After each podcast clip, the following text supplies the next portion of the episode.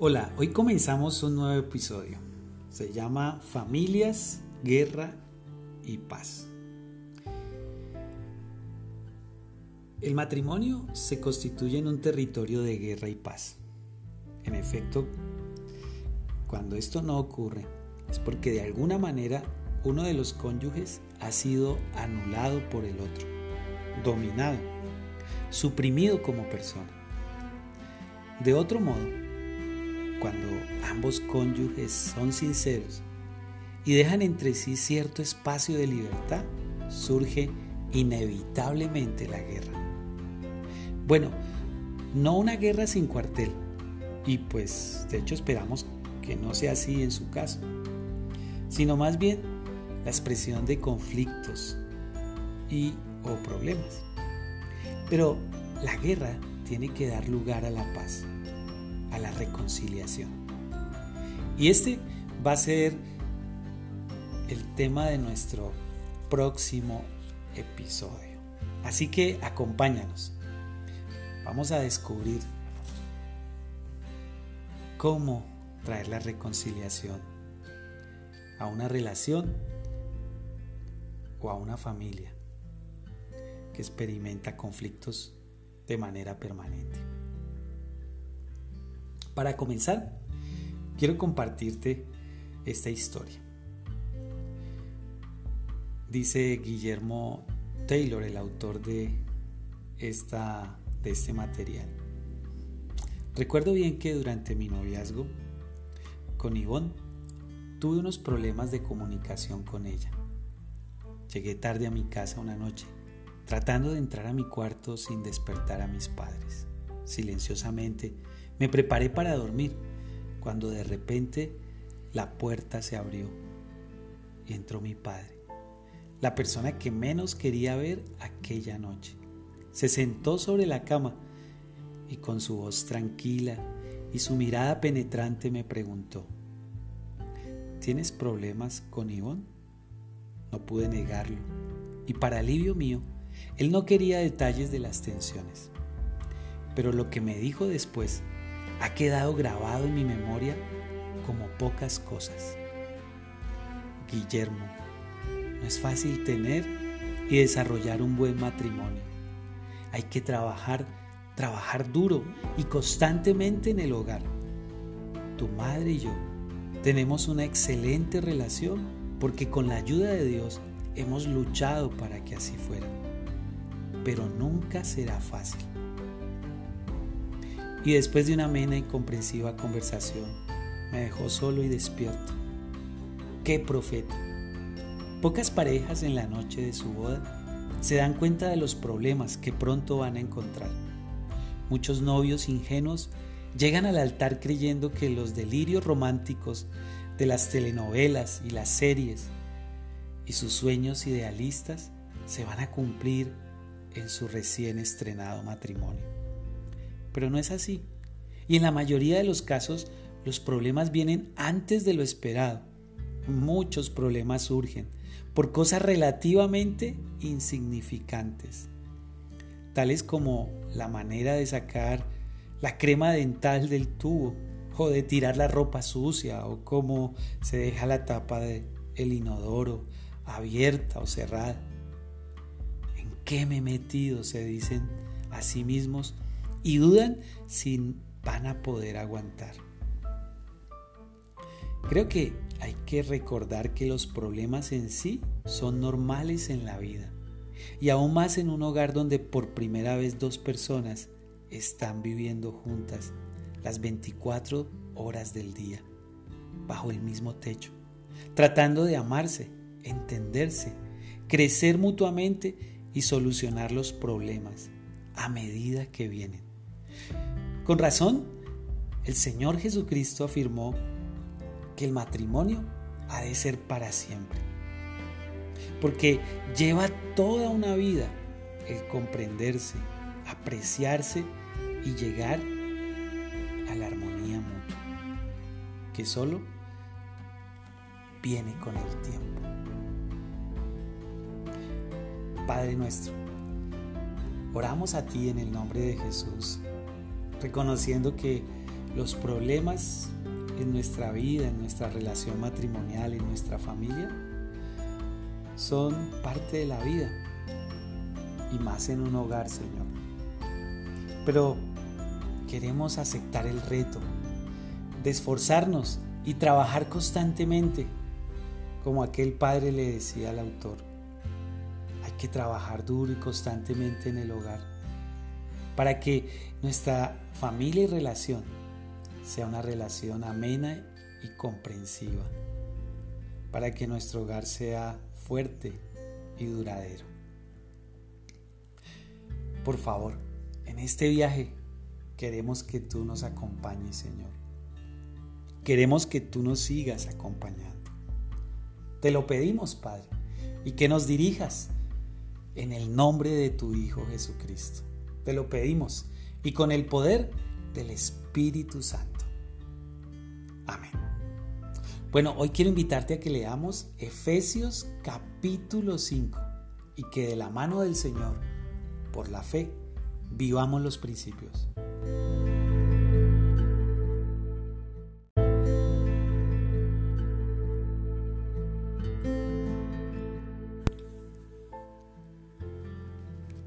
Desháganse de su vieja naturaleza pecaminosa y de su antigua manera de vivir, que está corrompida por la sensualidad y el engaño. En cambio, dejen que el Espíritu les renueve los pensamientos y las actitudes.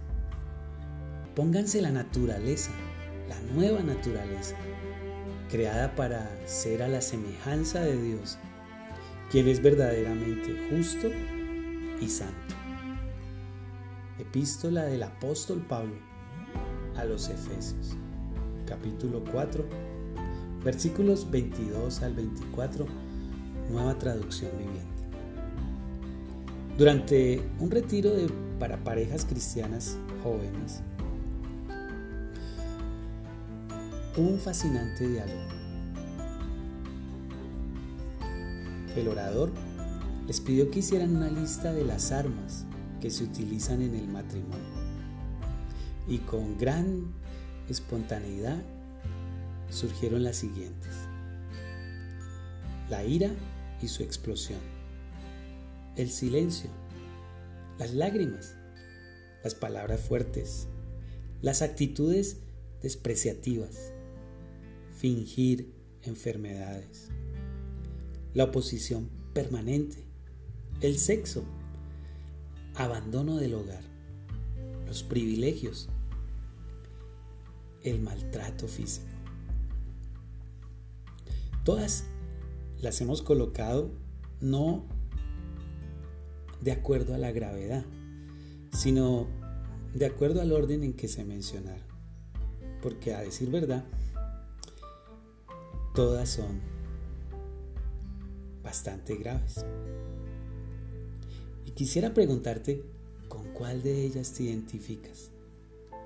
¿Cuáles son tus tendencias que te llevan a enfrentar el conflicto con este armamento?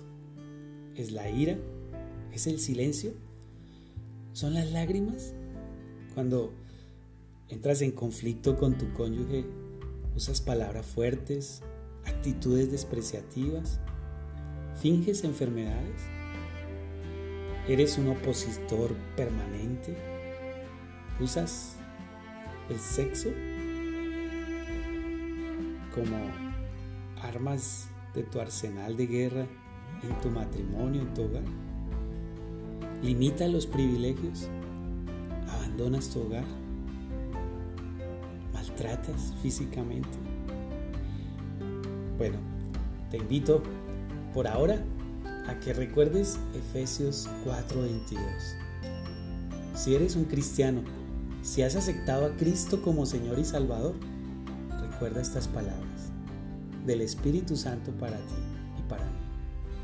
Desháganse de su vieja naturaleza pecaminosa y de su antigua manera de vivir, que está corrompida por la sensualidad y el engaño. En cambio, Dejen que el Espíritu les renueve los pensamientos y las actitudes. Pónganse la nueva naturaleza, creada para ser a la semejanza de Dios, quien es verdaderamente justo y santo. Efesios capítulo 4, versículo 22 al 24. Nueva traducción viviente. Así que durante los próximos audios vamos a comentar cada una de estas armas y cómo podemos neutralizarlas para que tengamos una relación de pareja armoniosa, sana y libre. Padre nuestro, gracias porque una manera de poder mejorar cualquier situación en la vida es poder reconocer. En este caso, qué bueno que cada uno de nosotros pueda reconocer estas armas de guerra que todos usamos en algún momento en nuestra relación de pareja y en nuestro hogar.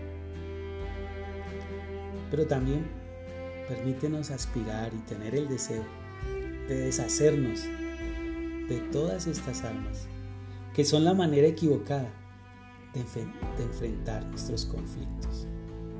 Por el Espíritu Santo, Padre, en el nombre de tu Hijo Jesús, te pedimos que nos ayudes.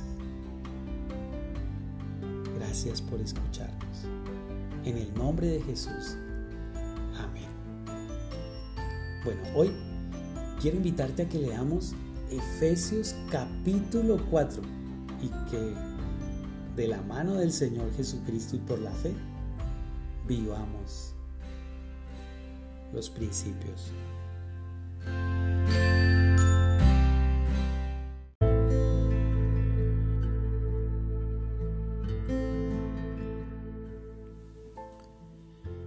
Desecha la ira y el enojo.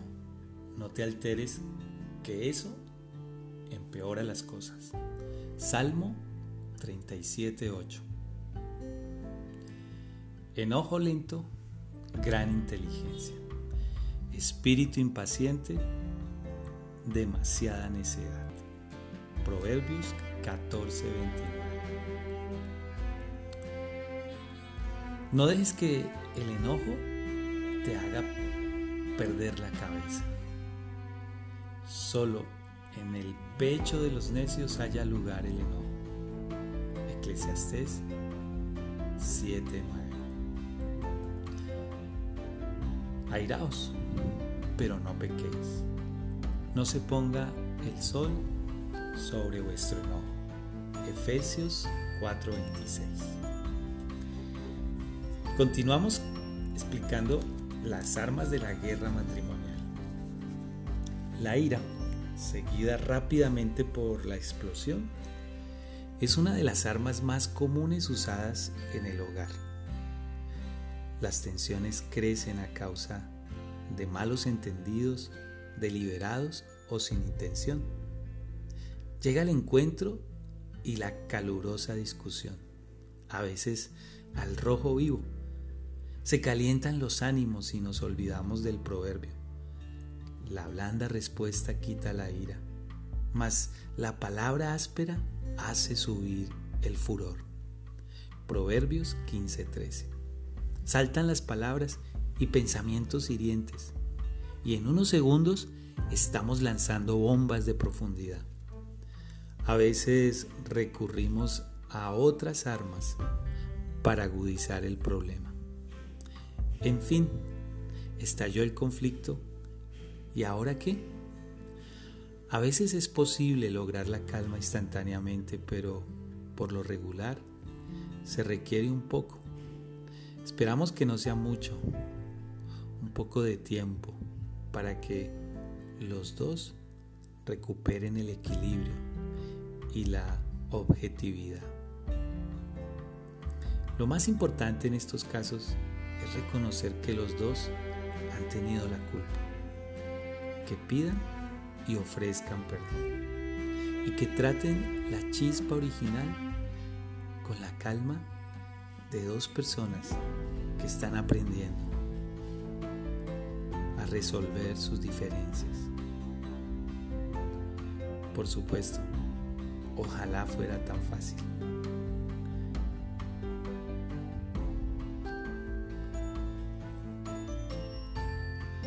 ¿Con qué intensidad usas la ira en tu relación matrimonial?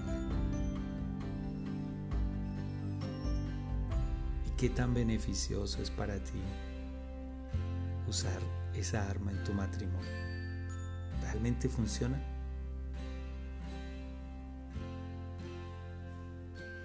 Son preguntas que debemos hacernos. Gracias Señor por enseñarnos, recordarnos que este estilo de vida lleno de ira y enojo no produce los frutos que deseamos. Señor, nos dices en tu palabra que no perdamos la calma, que no nos alteremos, porque eso empeora las cosas. Padre, llénanos con el Espíritu Santo. Te lo pedimos en el nombre de tu Hijo Jesucristo. Amén.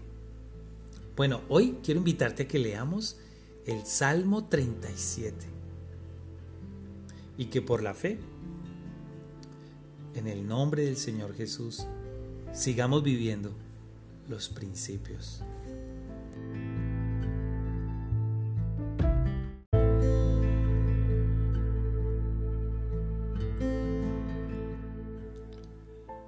Si tu cónyuge peca contra ti, ve y muéstrale el error solo entre ustedes dos.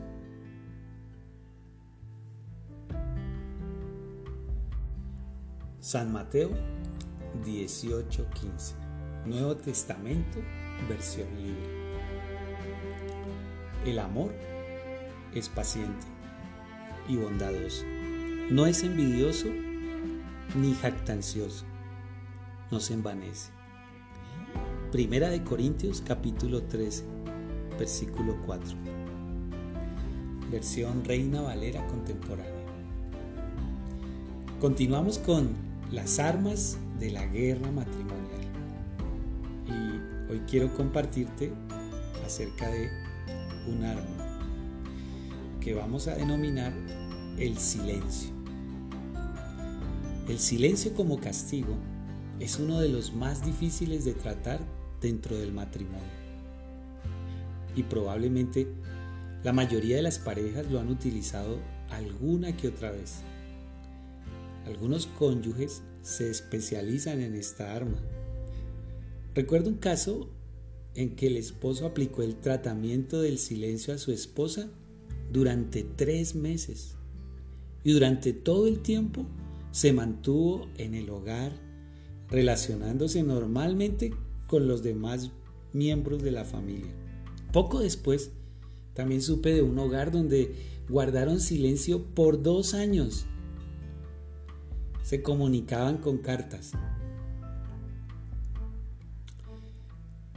y vivían en la misma casa. ¿Por qué usamos este tipo de castigo? A veces es porque francamente no sabemos qué decir. Y es preferible no decir nada.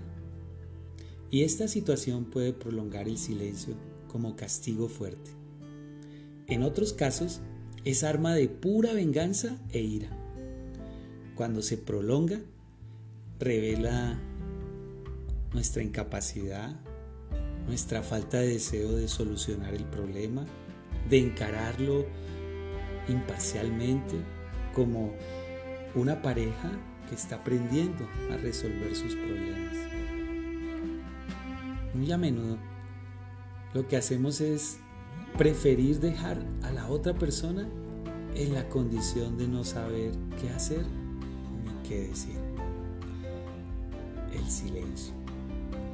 Quiero cerrar con lo siguiente. Donde no, donde hay antagonismo entre marido y mujer, hay infierno. En cambio, el amor mutuo puede compararse al cielo.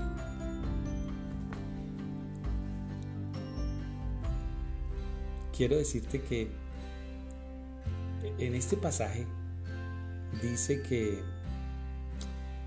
una de las cosas que podemos hacer para resolver el silencio lo dice Jesús, es esta. Dice, si tu cónyuge peca contra ti, ve y muéstrale el error a él. Solo entre ustedes dos. San Mateo 18:15. Si estás viviendo en tu relación el silencio y eres tú quien lo está usando como arma o eres tú quien lo está recibiendo, ora a Dios y pídele que te permita, como Jesús lo enseña, ¿no? Ve donde Él, ve donde ella. Hablen del error, hablen de la situación. No le den ventaja a la incomunicación, porque eso cada vez más los aísla. Es el momento de tomar la iniciativa, de ir. Pero quisiera invitarte a que fueras con esta motivación. El amor es paciente y bondadoso. No es envidioso ni jactancioso. No se envanece. Te pedimos, Padre, en el nombre de Jesús, que nos permita superar y despojarnos de esta arma que se llama el silencio. Porque francamente es muy dolorosa. Hace mucho daño. Danos el valor, el valor del amor, del amor tuyo, Señor Jesús, para tomar la iniciativa y solucionar, darle la cara a las diferencias. Señor, ayúdanos para derribar nuestro orgullo, nuestra altivez, nuestra prepotencia. Y en honor tuyo, Señor, ir con la humildad tuya. Siendo que tu ejemplo es ese, ¿no? Nosotros éramos tus enemigos. Siempre íbamos y a veces siempre vamos en contra tuya.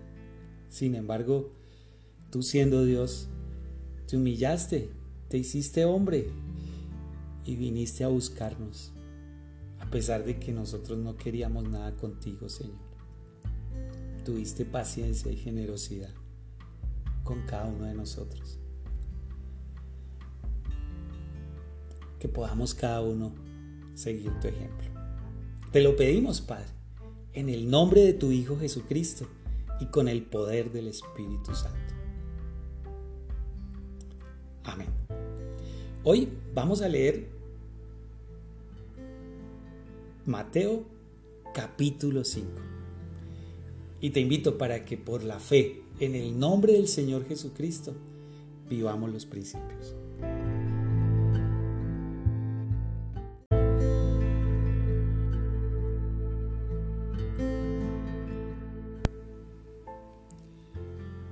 Que no haya ninguna persona inmoral ni profana como Esaú, que vendió su primogenitura por una comida. Porque sabéis que aún después, cuando quiso heredar la bendición, fue rechazado, pues no halló ocasión para el arrepentimiento, aunque la buscó con lágrimas. Jesús lloró. Vuelve, alma mía, tu reposo porque el Señor te ha colmado de bienes, pues tú has rescatado mi alma de la muerte, mis ojos de lágrimas, mis pies de tropezar. Andaré delante del Señor en la tierra de los vivientes. Salmos 116 del 7 al 9. Las lágrimas casi siempre son un arma más usual en las esposas que en los esposos. Hay pocas armas que descontrolen tanto al marido como una catarata de lágrimas y sollozos. ¿Qué se puede hacer? Si habla, llora más. Y si no dice nada, sigue llorando. Las lágrimas son una expresión emocional legítima del ser humano. Se llora por muchas razones, desde alegría hasta ira. En el matrimonio creo que más se llora por haber recibido maltrato, por sentimiento de culpa o a causa de enfermedades o embarazo. En sí, no hay nada malo en llorar y puede ser una buena catarsis emocional en que se descargue la tensión acumulada. Pero cuando se comienza a utilizar consciente o inconscientemente como mecanismo de defensa, entonces sí hay problemas serios. Llega a ser un escape de la realidad, una negativa a enfrentar el problema o una manipulación muy eficaz, pero destructiva del hogar. Las lágrimas, las lágrimas son parte de la realidad humana. Nuestro Señor Jesucristo lloró. Lloró de compasión. Lloró de ver un pueblo que lo rechazaba a pesar de su amor por ellos. También como escuchábamos al principio, Esaú lloró. Lloró cuando ya no se podía hacer nada. Y a pesar de que lloró, no pudo alcanzar la bendición. Pero también un lloro que logra que uno alcance la bendición. Y es esas lágrimas que expresan arrepentimiento genuino. Así que oremos a Dios. Si tú eres una de esas personas que usa las lágrimas, el llanto para acabar con, con las conversaciones, es importante que comprendas que si esas lágrimas no te conducen a un cambio de vida, lo que van a hacer es acelerar el degeneramiento de tu relación. Porque no podemos hablar con alguien que llora, no podemos razonar. Padre nuestro, te pedimos que tú seas quien recoja nuestras lágrimas en este día, Señor. Y que cada uno de nosotros como pareja podamos tener la madurez para en primer lugar llorar delante de ti para que tú conozcas nuestro dolor y nuestra aflicción. Pero que esas lágrimas purifiquen el corazón y nos den valor para enfrentar nuestras diferencias en la pareja. Por favor, te lo pedimos, Padre, en el nombre de Jesús y con el poder del Espíritu Santo. Te invito entonces a que hoy leamos el Salmo 116 y que de la mano del Señor y en el nombre del Señor Jesucristo vivamos los principios.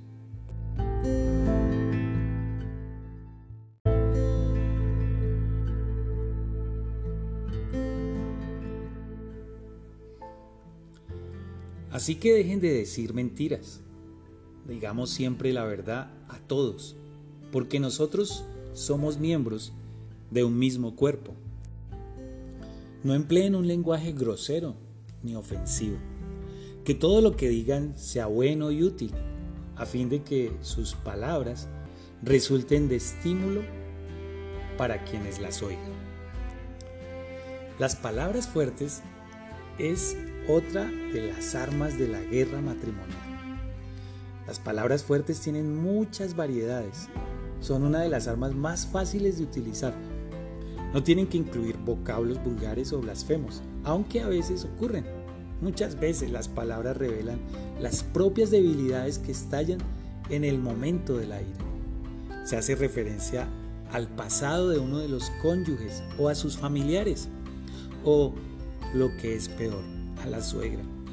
Se mencionan muchas cosas que no se pueden controlar ni cambiar, como defectos emocionales o físicos, obesidad, incapacidad de concebir hijos u otras parecidas.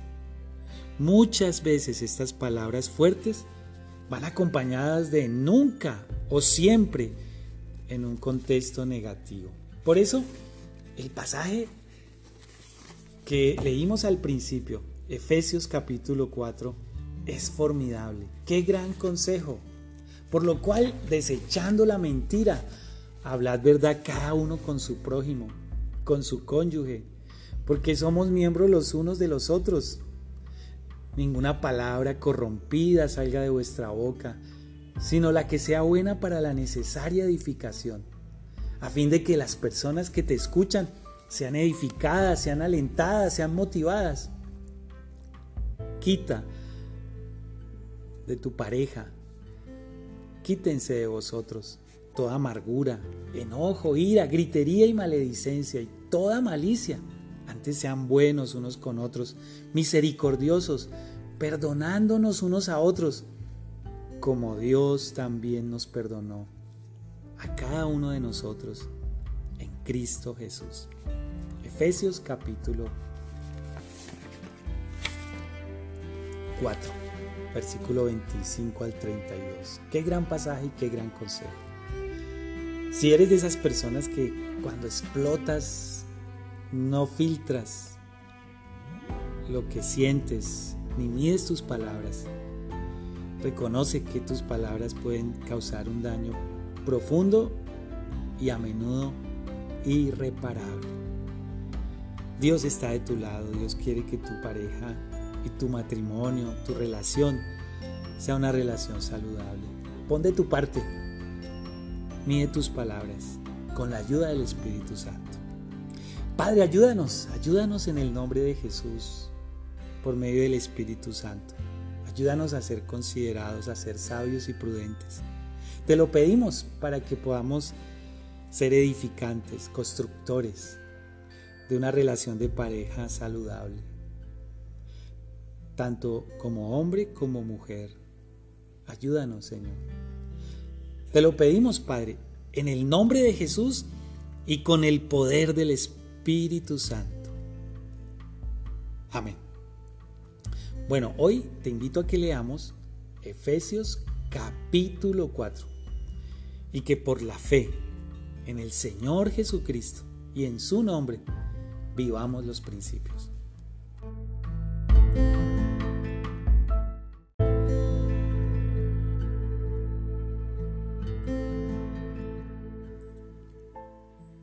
Llega el impío, llega también el desprecio, y con la deshonra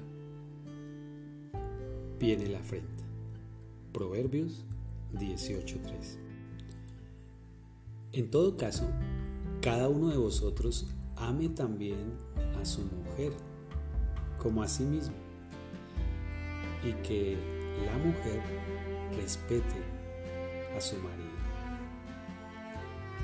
Efesios capítulo 5, versículo 33. Esposas, respeten la autoridad de sus maridos. Maridos, amen a sus esposas y nunca las traten con aspereza. Colosenses capítulo 3, versículo 18. Continuamos con las armas de la guerra matrimonial.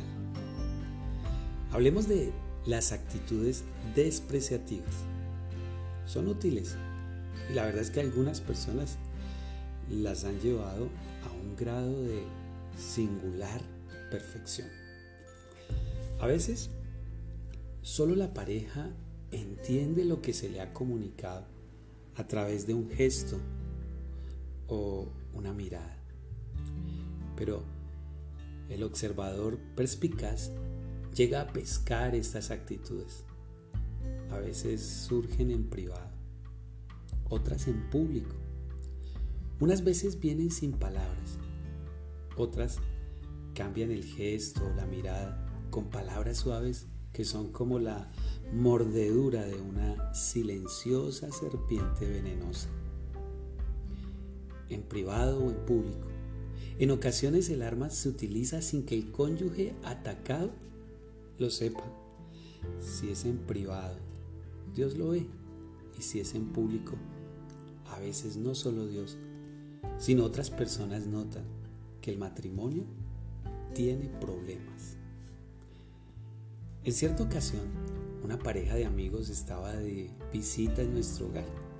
Ese día, no recuerdo por qué motivo, le di a Ivonne una rosa amarilla esposa visitante le comentó, qué bonita flor, a lo que Ivonne comentó que yo se la había dado ese día. Y entonces aquella esposa dijo, ¿y qué están celebrando? ¿Están celebrando algo especial?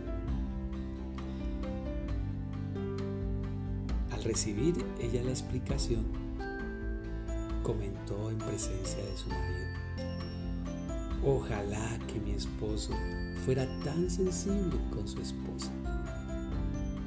Fue un golpe directo y penetrante.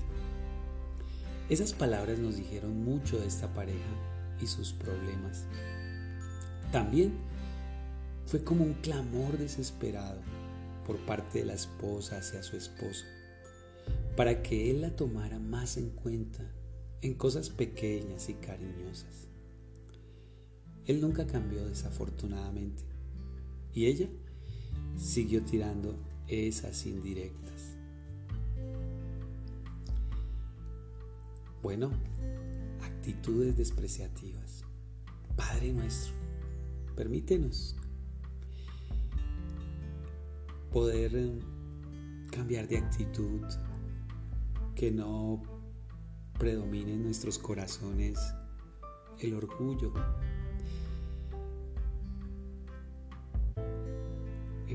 Entendemos que esta arma, junto con las palabras fuertes, las palabras despreciativas, causan bastante daño en nuestro cónyuge o pareja. Señor, Permítenos ser respetuosos de ti considerados de la necesidad de nuestro cónyuge.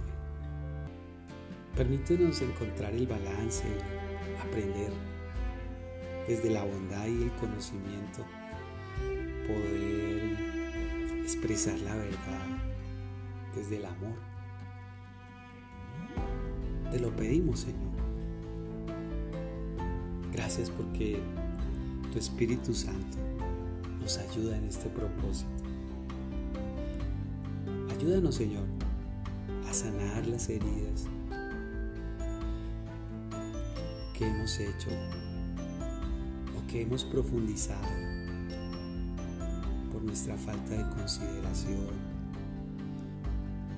en nuestra pareja o cónyuge.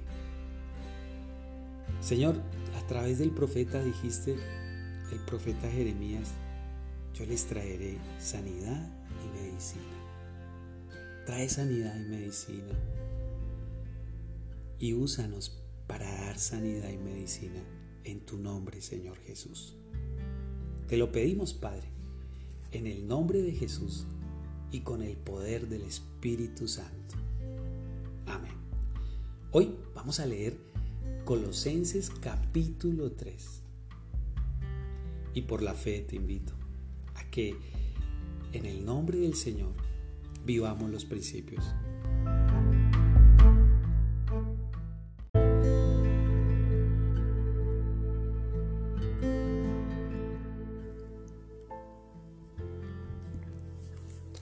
Señor, examina y reconoce mi corazón Pon a prueba cada uno de mis pensamientos.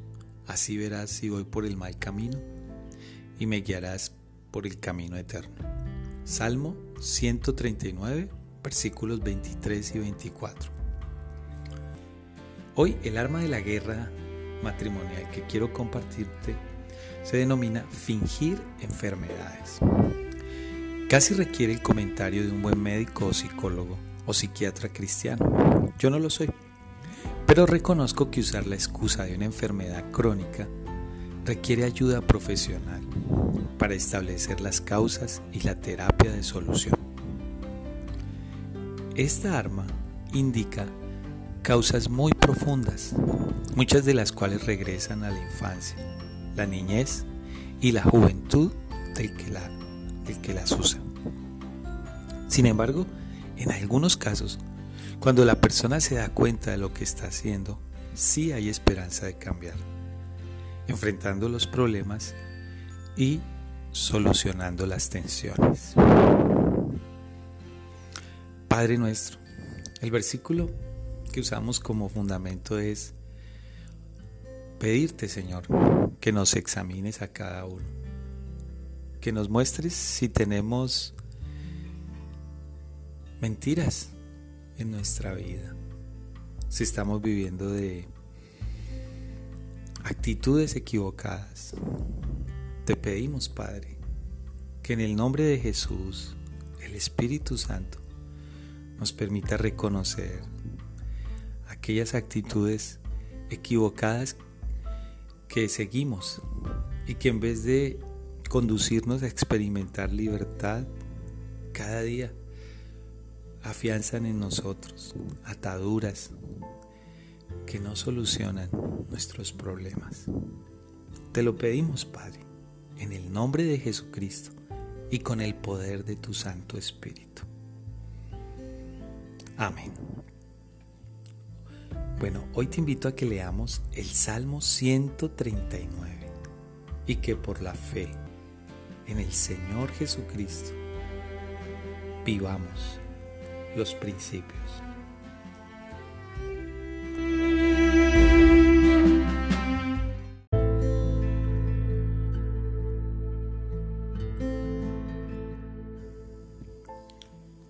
Si confesamos nuestros pecados, Dios es fiel y justo para perdonar nuestros pecados y limpiarnos de toda maldad. Primera de Juan capítulo 1 versículo 9. Con mi voz clamé al Señor, con mi voz le pido su misericordia. En su presencia expongo mi queja, en su presencia expreso mi angustia. Salmo 142, versículos 1 y 2. El alma de la guerra matrimonial del día de hoy es oposición permanente. Cuando usamos esta arma en la guerra matrimonial, revela a un adulto infantil que al no poderse salirse con la suya en su matrimonio, se desquita de esa forma, con una oposición permanente. A través de la consejería, cuando surge esta queja, generalmente se investiga. En particular, cómo fue la relación con sus padres y la manera en que lo educaron y disciplinaron. Por supuesto que siempre en los problemas matrimoniales se requieren dos personas para causar el lío. Y es necesario entender por qué se usa esta arma de inmadurez. Muchas veces a través de una orientación o de la lectura y el reconocimiento del problema, podemos comenzar a descartar esta arma y continuar hacia la madurez de la pareja. Padre nuestro, ayúdanos a cada uno de nosotros a reconocer hasta qué punto esa oposición permanente a nuestro cónyuge es el reflejo de situaciones de nuestra niñez. Y reconociéndolo, permítenos tomar la decisión de la madurez y edificar nuestra relación de pareja. Como decía el Salmo, delante de ti oramos, Señor, y a ti te suplicamos que intervengas en nuestro corazón y nos liberes y nos sanes. Danos a cada uno de nosotros esa nobleza y esa disposición para reconocer delante tuyo y delante de nuestro cónyuge nuestros errores y poder superarlos. Te lo pedimos, Padre, en el nombre de Jesús y con el poder del Espíritu Santo. Amén. Bueno, hoy vamos a leer el Salmo 142. Y de la mano del Señor Jesús y por la fe en Él, sigamos viviendo los principios.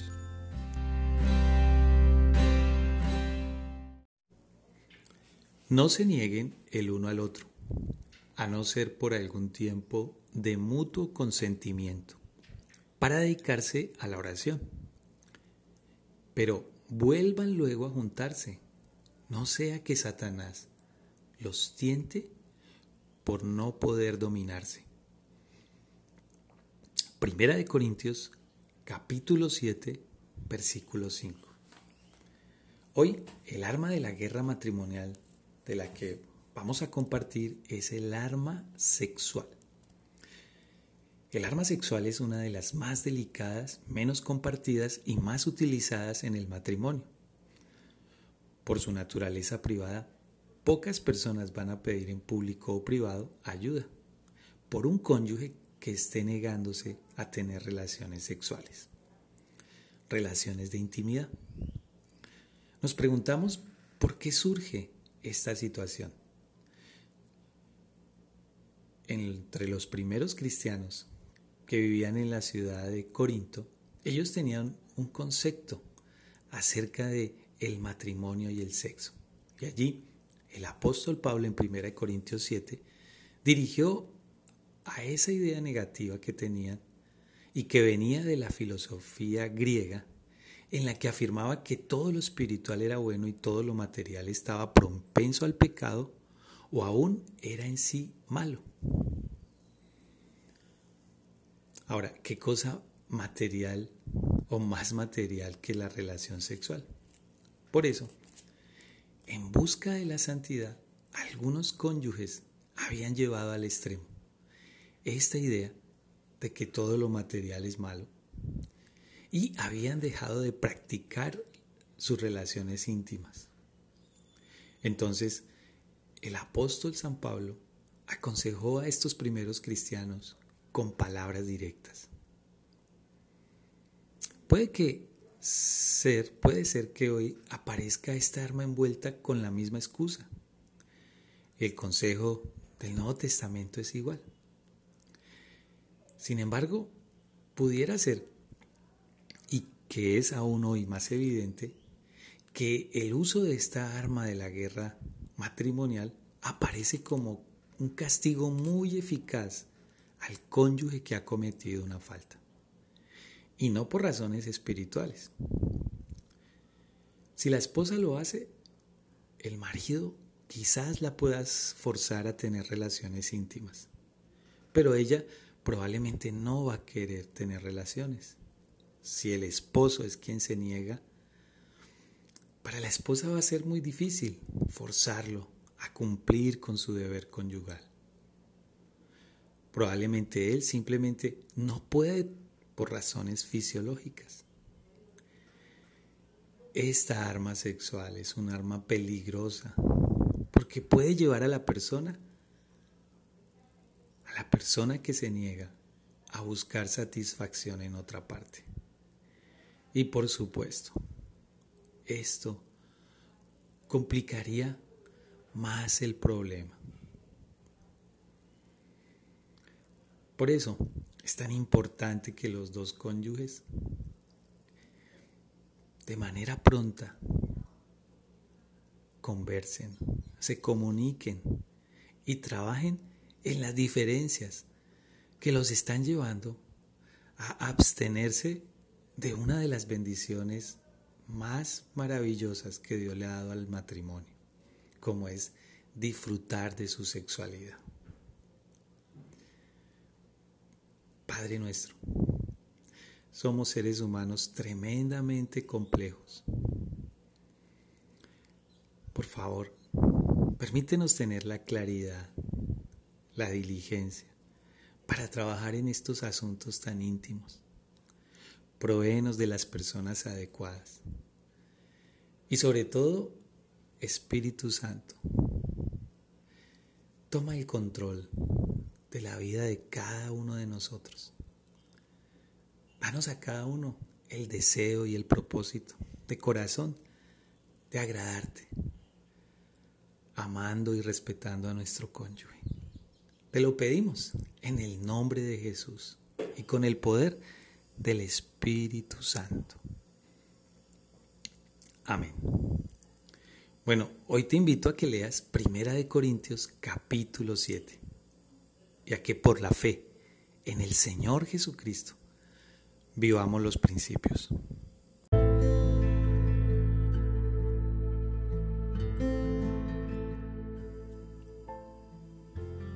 El hombre que se aleja de su hogar es como el pájaro que se aleja de su nido.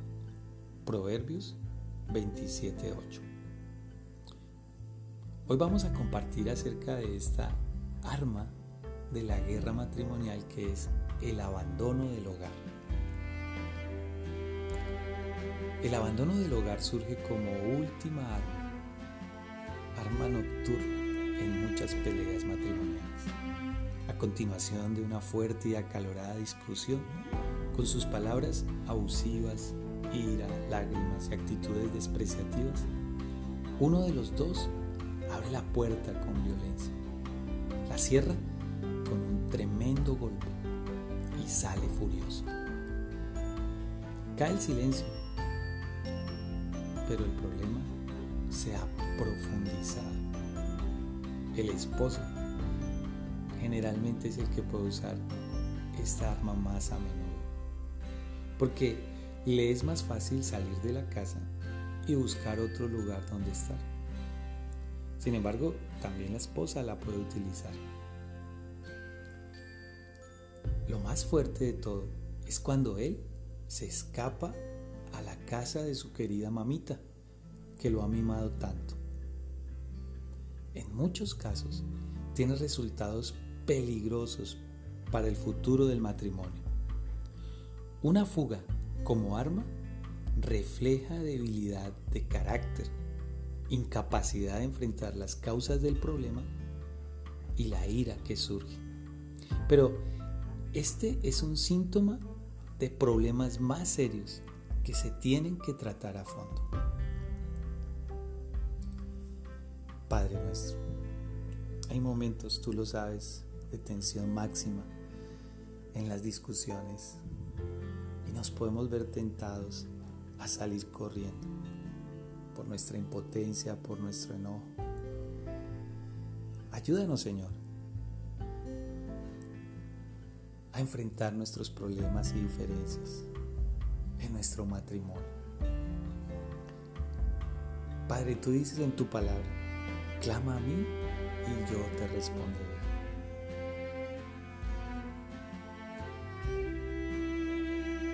Permítenos a cada uno de nosotros buscar en ti la ayuda que necesitamos.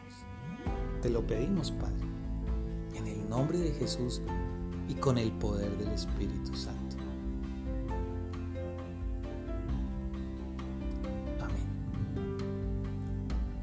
Bueno, hoy quiero invitarte a que leas el Salmo 37 y que de la mano del Señor y por la fe nombre del Señor Jesucristo, vivamos los principios.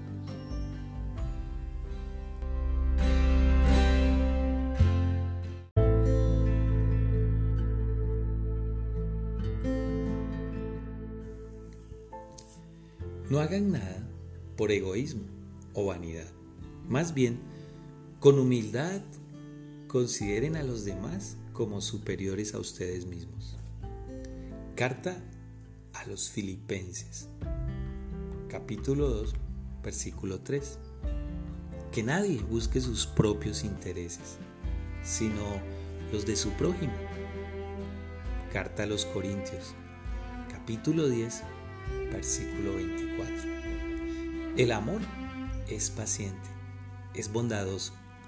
El amor no es envidioso, ni jactancioso, ni orgulloso.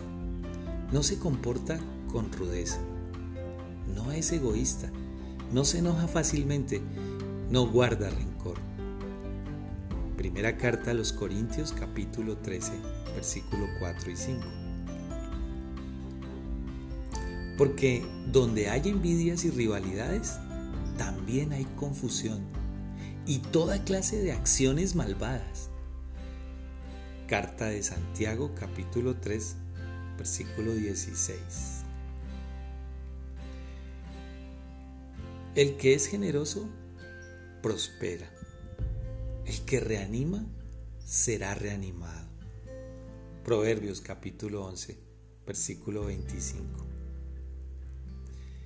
Cada uno debe agradar al prójimo para su bien, con el fin de edificarlo.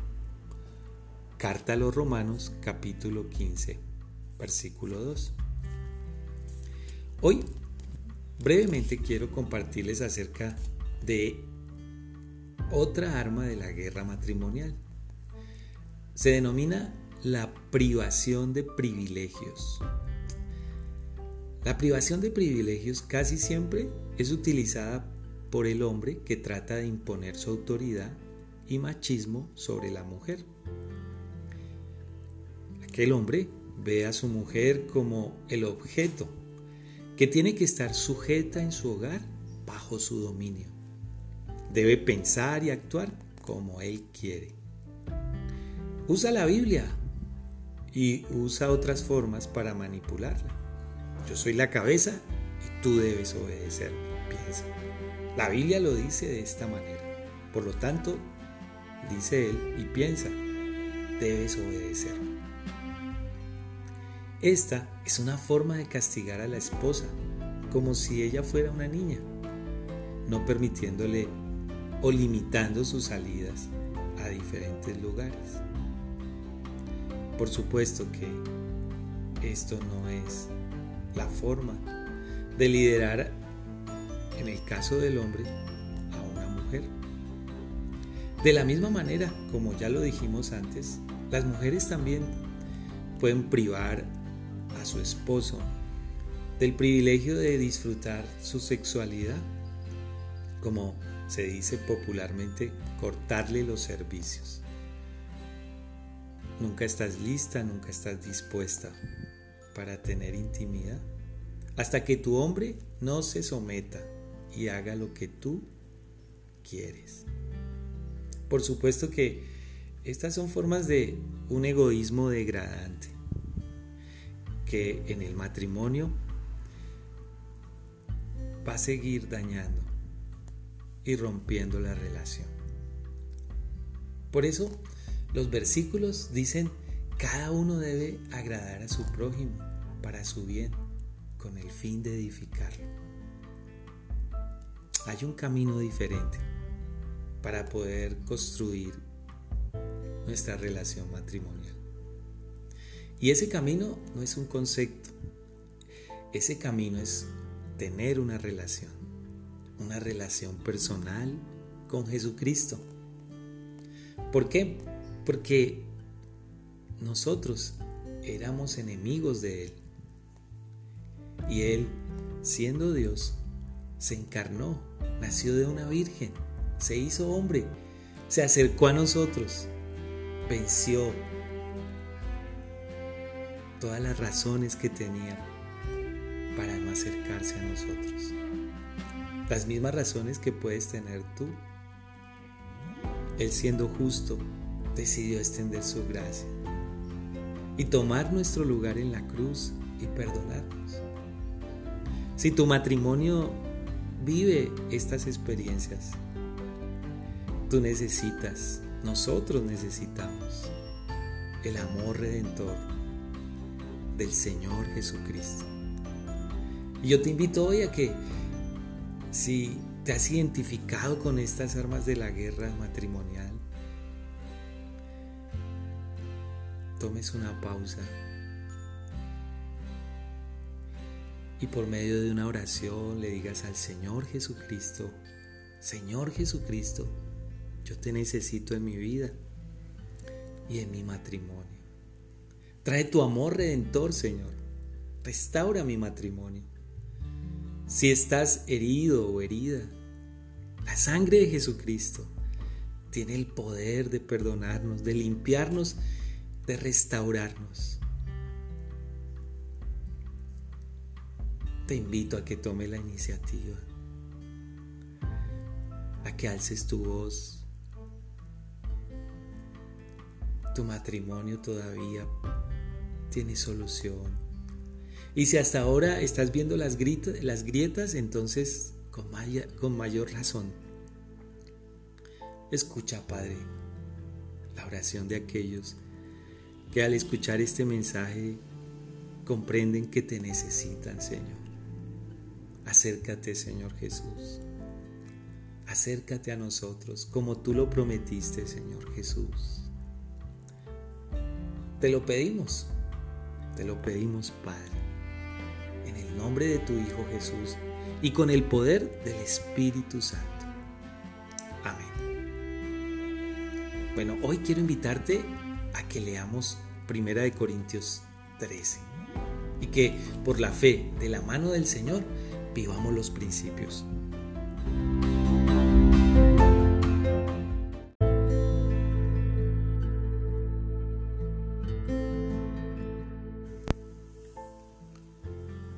El que dice que está en la luz y aborrece a su hermano, está todavía en tinieblas. Primera carta de San Juan capítulo 2 versículo 9. Si alguno dice, yo amo a Dios, pero odia a su hermano, es un mentiroso. Pues el que no ama a su hermano, a quien ha visto, ¿cómo puede amar a Dios a quien no ha visto? Primera carta de Juan, capítulo 4, versículo 20. Por eso, amados hermanos míos, todos ustedes deben estar dispuestos a oír, pero ser lentos para hablar y para enojarse, porque quien se enoja no promueve la justicia de Dios. Carta a Santiago o Carta de Santiago capítulo 1 versículos 19 y 20. Si alguno de ustedes cree ser religioso, pero no refrena su lengua, se engaña a sí mismo y su religión no vale nada. Carta de Santiago capítulo 1 versículo 26. Airaos pero no pequéis. No se ponga el sol sobre vuestro enojo. Efesios capítulo 4 versículo 26. Desechen todo lo que sea amargura, enojo, ira, critería, calumnias y todo tipo de maldad. Efesios 4:31. Colosenses 3:8. Pero ahora deben abandonar también la ira, el enojo, la malicia, la blasfemia y las conversaciones obscenas. Pero yo les digo, dice Jesús, dice, pero yo les digo que cualquiera que se enoje contra su hermano o hermana será culpable de juicio y cualquiera que a su hermano le diga necio será culpable ante el concilio. Y cualquiera que le diga fatuo quedará expuesto al infierno de fuego. Por tanto, si traes tu ofrenda al altar y allí te acuerdas de que tu hermano o hermana tiene algo contra ti, deja allí tu ofrenda delante del altar y ve y reconcíliate primero con tu hermano. Y después de eso vuelve y presenta tu ofrenda. San Mateo capítulo 5 versículos 22 al 24. El maltrato físico es lo más drástico y es la última arma que te quiero mencionar de la guerra matrimonial, el maltrato físico. Y es de lamentar que ocurra esto en cualquier relación de pareja, en cualquier hogar. La ira descontrolada que desemboca en golpes es el extremo de un adulto sin dominio propio.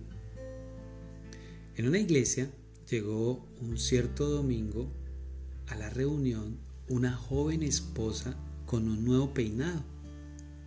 Alguien la felicitó por estrenar el peinado, pero después de una conversación íntima, la señora confesó que la razón por la cual lo tenía, ese peinado, era porque esa semana su esposo la había golpeado tanto que le arrancó manojos de cabello.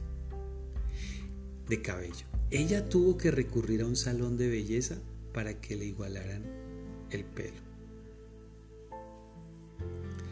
Realmente las armas que forman el arsenal de la guerra matrimonial son amplias, devastadoras y pueden llevar al hogar a la desintegración total. Quiero invitarte a que evalúes tu propio hogar para ver cuáles de estas armas utilizas para defenderte y para atacar. Te invito a que procures analizar por qué las usas. Y sobre todo, te animo a que progresivamente las elimines de tu vida con el poder del Espíritu Santo, para que tú puedas disfrutar la vida abundante que Jesús nos prometió en nuestras familias, en nuestra relación de pareja. Padre nuestro, si aquí hay alguien escuchando este audio y ha llegado al extremo de el maltrato físico, yo te pido que le ayudes a arrepentirse, que esta persona pueda encontrar en ti, Señor, el dominio propio y sobre todo el cambio de corazón, para que pueda salvar su hogar y sanar su relación, Señor. Por favor, Señor Jesucristo, tú que calmaste las aguas, la tormenta, y liberaste, Señor, al endemoniado. Yo te ruego que sanes, Señor. Sanes a esta persona o a esta mujer, a este hombre. Por favor, Señor. Te lo pido en el nombre de Jesús y con el poder del Espíritu Santo. Amén. Bueno, quiero invitarte a que hoy leamos Colosenses capítulo 3 y que por la fe en el Señor Jesucristo y de la mano del Señor vivamos los principios.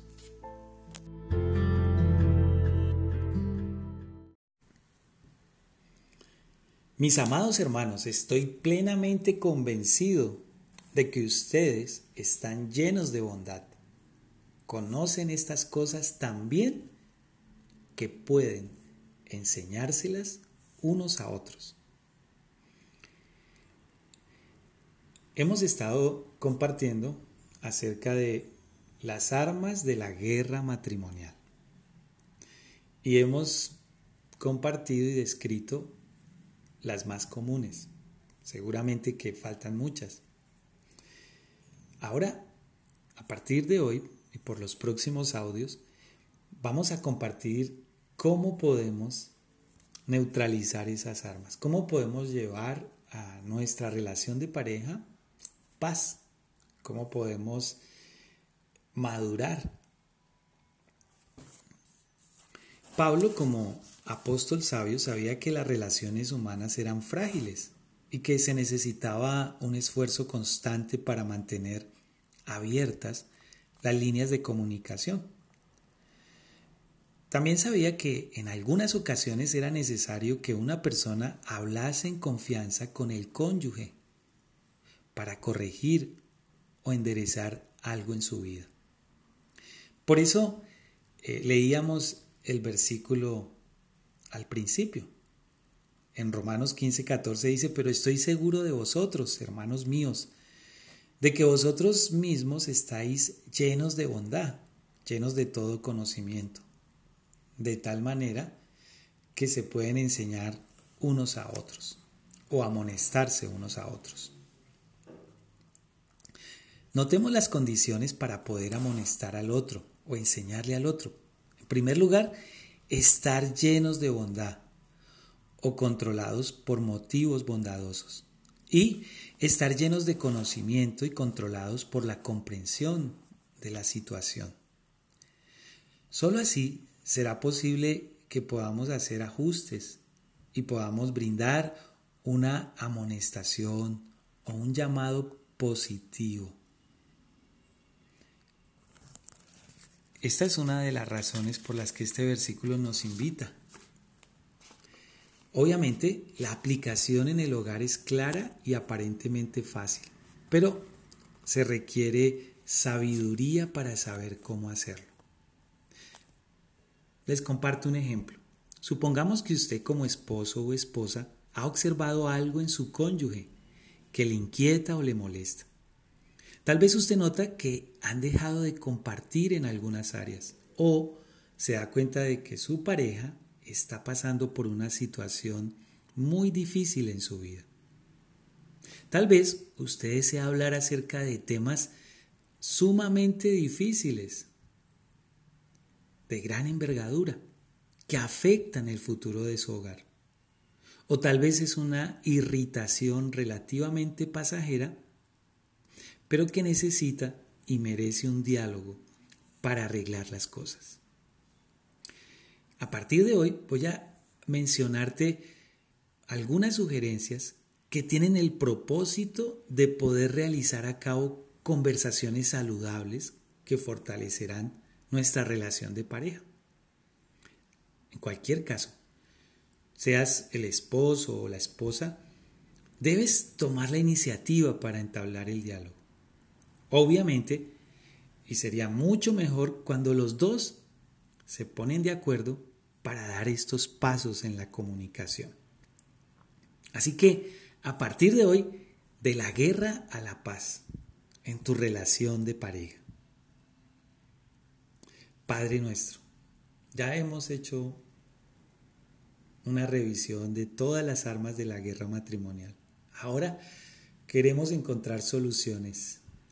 Te pido que cada una de estas sugerencias puedan ser útiles para todas las parejas, familias que puedan estar en conflicto en este momento. Que nos ayuden, Señor.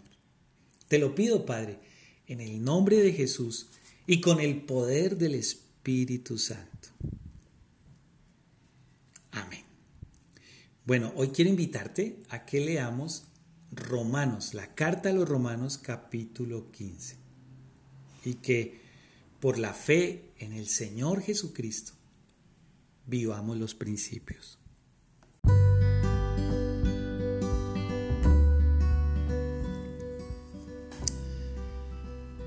Hebreos 4:16. Por tanto, acerquémonos con confianza al trono de la gracia, para que recibamos misericordia y hallemos gracia para la ayuda oportuna. Salmo 107, 28, 30. Entonces en su angustia clamaron al Señor y Él los sacó de sus aflicciones. Cambió la tempestad en calma y las olas del mar callaron.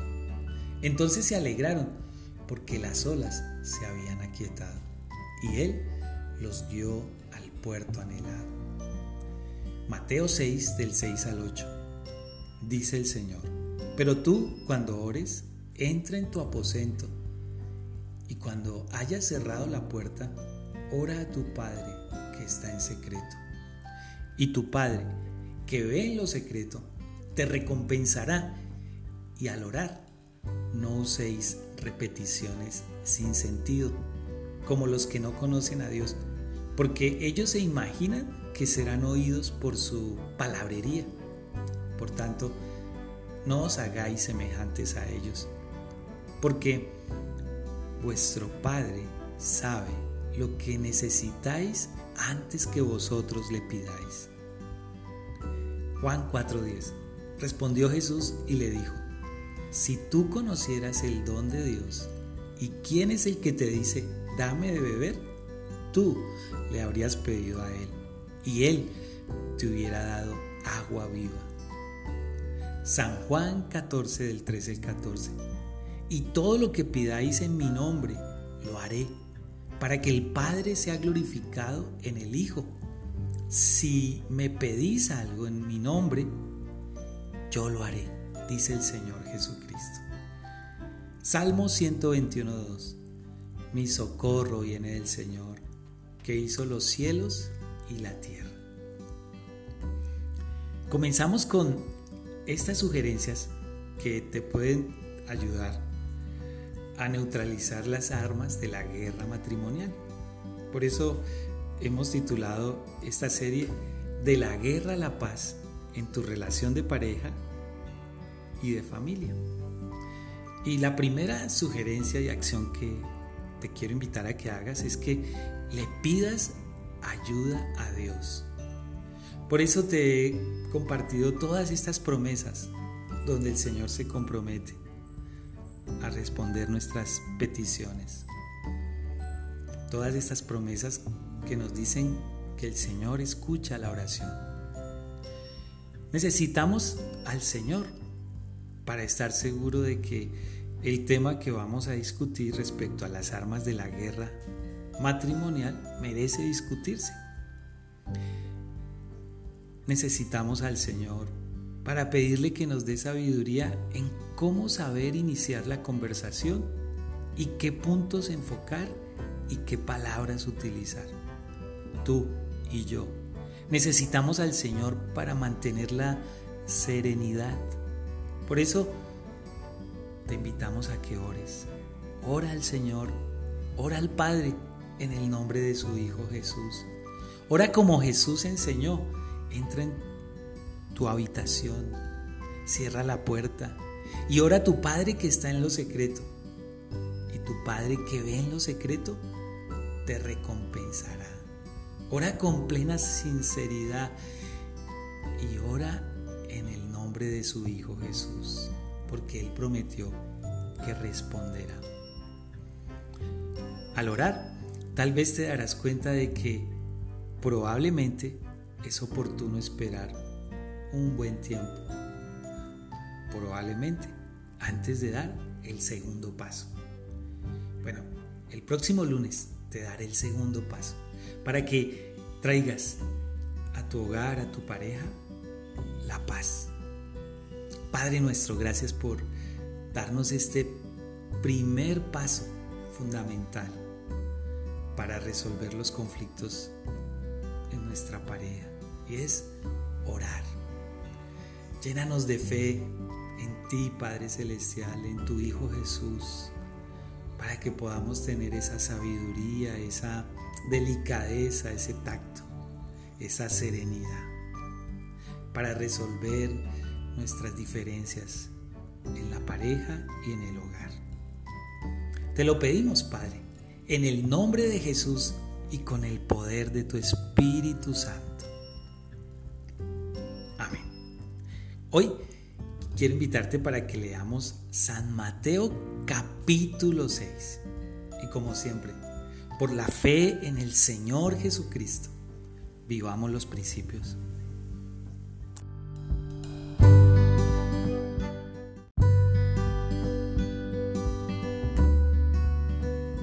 Hay una temporada para todo, un tiempo para cada actividad bajo el cielo. Eclesiastés capítulo 3 versículo 1. Si tu cónyuge peca contra ti, háblale en privado y hazle ver su falta. San Mateo 18, versículo 15. Estamos compartiendo acerca de cómo neutralizar las armas de la guerra matrimonial. En el último audio compartimos acerca de que, en primer lugar, debemos pedirle ayuda a Dios. Hoy te quiero invitar a considerar buscar la ocasión apropiada. Hay momentos en que en ningún sentido se debe comenzar una conversación seria para arreglar un conflicto. Por ejemplo, en los momentos de ir de tu casa a la iglesia un sábado o un domingo, no es el momento. Ese tiempo es como para terminar de arreglarse, a fin de poder llegar a la iglesia sin estorbo ni enojo. También sé, por ejemplo, que cada familia tiene su tiempo para comer, para cenar. Un momento especial durante el día. Podría ser al desayuno, al almuerzo o a la cena. Creo que como esposos debemos iniciar en otro momento ese, diálogo difícil, que no sea precisamente en ese tiempo de compartir. Puede ser que la mejor hora sea un momento en la tarde o en la noche donde no estén tus hijos o los niños si están pequeños. Cuando ya la esposa haya terminado con los quehaceres de la casa y los dos puedan estar tranquilos y concentrarse en conversar. Hablar en privado es básico para mantener detrás de las puertas del alcohol la naturaleza del tema y el proceso de la conversación. Reflexiona, ¿cuál es el mejor momento para hablar con tu cónyuge de esos temas difíciles que necesitan un diálogo profundo donde se puedan mirar a los ojos y conversar detenidamente. ¿Cuál es esa hora? ¿Cuál es ese momento del día? Padre nuestro, gracias porque hoy nos das otro paso para mantener una comunicación apropiada, para pasar de la guerra a la paz en nuestra relación de pareja y en el hogar. Permítenos con nuestro cónyuge buscar esos momentos apropiados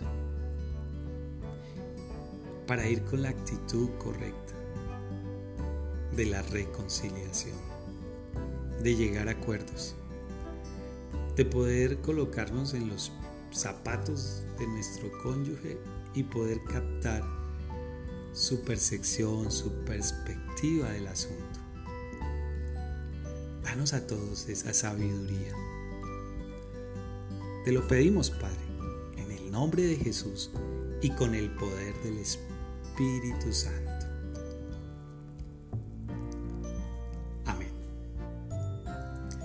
Hoy vamos a leer San Mateo capítulo 18. Y te invito a que por la fe en el Señor Jesucristo, caminando de su mano, vivamos los principios.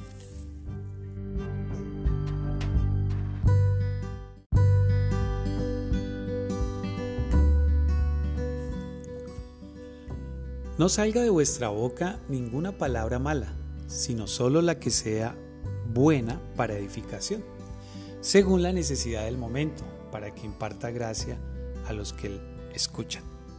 Efesios 4:29. El que retiene sus palabras tiene conocimiento, y el de espíritu sereno es hombre entendido. Proverbios 17:27.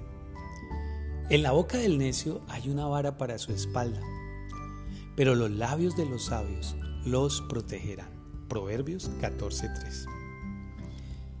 Estamos compartiendo acerca de cómo neutralizar las armas de la guerra matrimonial.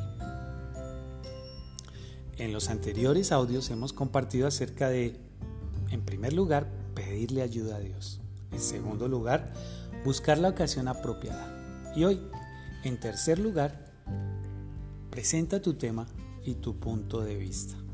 Trabaja con lenguaje sencillo, con un argumento lógico y claro, y con serenidad. Habla pausadamente, estando seguro de que estás comunicando fielmente tus ideas. Puede ser que el tema requiera un tiempo muy breve, por ejemplo, si se trata de la manera en que el esposo tira sus zapatos en cualquier lugar por la noche, esto no requiere mucho tiempo. Pero si se trata del futuro de la familia o de un cambio de trabajo o residencia, o de una cosa más profunda, entonces asegúrate de que haya tiempo adecuado para expresar tu punto de vista y a la vez darle lugar a la respuesta. Padre, permítenos poner en práctica estos principios, comunicarnos adecuadamente para solucionar los conflictos en la pareja y con nuestros hijos. Te lo pedimos en el nombre de Jesús y con el poder del Espíritu Santo. Amén. Hoy vamos a leer Efesios capítulo 4. Como siempre, por la fe en el Señor Jesucristo, vivamos los principios.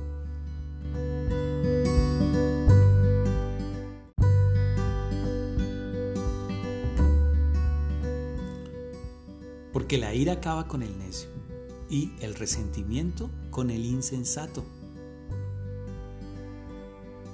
Job capítulo 5 versículo 22. Deja la ira y abandona el furor. No te irrites, solo harías lo malo. Salmo 37 versículo 8. El deseo de los justos es solo el bien, pero la esperanza de los malvados es la ira. Proverbios 11:23. Enójense, pero no pequen. No se ponga el sol sobre su enojo. Efesios 4:26. Sea quitada de ustedes toda amargura, enojo, ira, gritos, insultos, así como toda malicia. Efesios 4:31. Pero ahora desechen también todo esto, ira, enojo, malicia, insultos, lenguaje ofensivo de su boca. Colosenses 3:8. Esto lo saben, mis amados hermanos, pero que cada uno sea pronto para oír, tardo para hablar, tardo para la ira, pues la ira del hombre no obra la justicia de Dios. Santiago capítulo 1, versículos 19 al 20. Continuamos con eh, las sugerencias para que podamos neutralizar las armas de la guerra matrimonial. Y quiero compartir contigo acerca de esta sugerencia. No te enojes. Cuando decidas entablar la conversación con tu cónyuge o con tus hijos, en el transcurso del diálogo no te enojes. Esto suele suceder porque empezamos a notar reacciones visibles en el rostro de la persona con la que estamos hablando y frecuentes interrupciones. Es posible que perdamos la lógica y también la calma. Y si el tema es bastante delicado, también es posible que estemos dispuestos o propensos a perder el control de nuestras emociones. Con mi esposa hemos y estamos trabajando en este punto. A veces ella comienza a hablar conmigo acerca de un problema y yo comienzo a irritarme rápidamente. En algunas ocasiones ella sabiamente, me ha parado diciendo, Danilo, no te enojes, permíteme explicarte todo el caso y después puedes contestar. Muchas veces esas palabras me han tranquilizado y ella ha continuado. Y bueno, aunque ha sido duro, realmente duro, por lo menos en esas ocasiones ninguno de nosotros nos enojamos. Así que, si quieres neutralizar las armas de la guerra matrimonial, es importante que al comunicar tus diferencias, no te enojes. Los versículos que escuchábamos al principio nos hablan de la sabiduría que hay en no tomar el enojo y la ira como una conducta nuestras relaciones.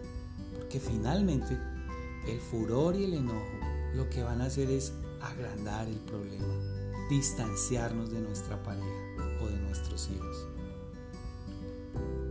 Comparto con ustedes el desafío y la dificultad que esto conlleva, pero también he aprendido los resultados de bienestar, de paz y tranquilidad, de poder seguir el consejo del Señor. El Espíritu Santo está al lado de nosotros.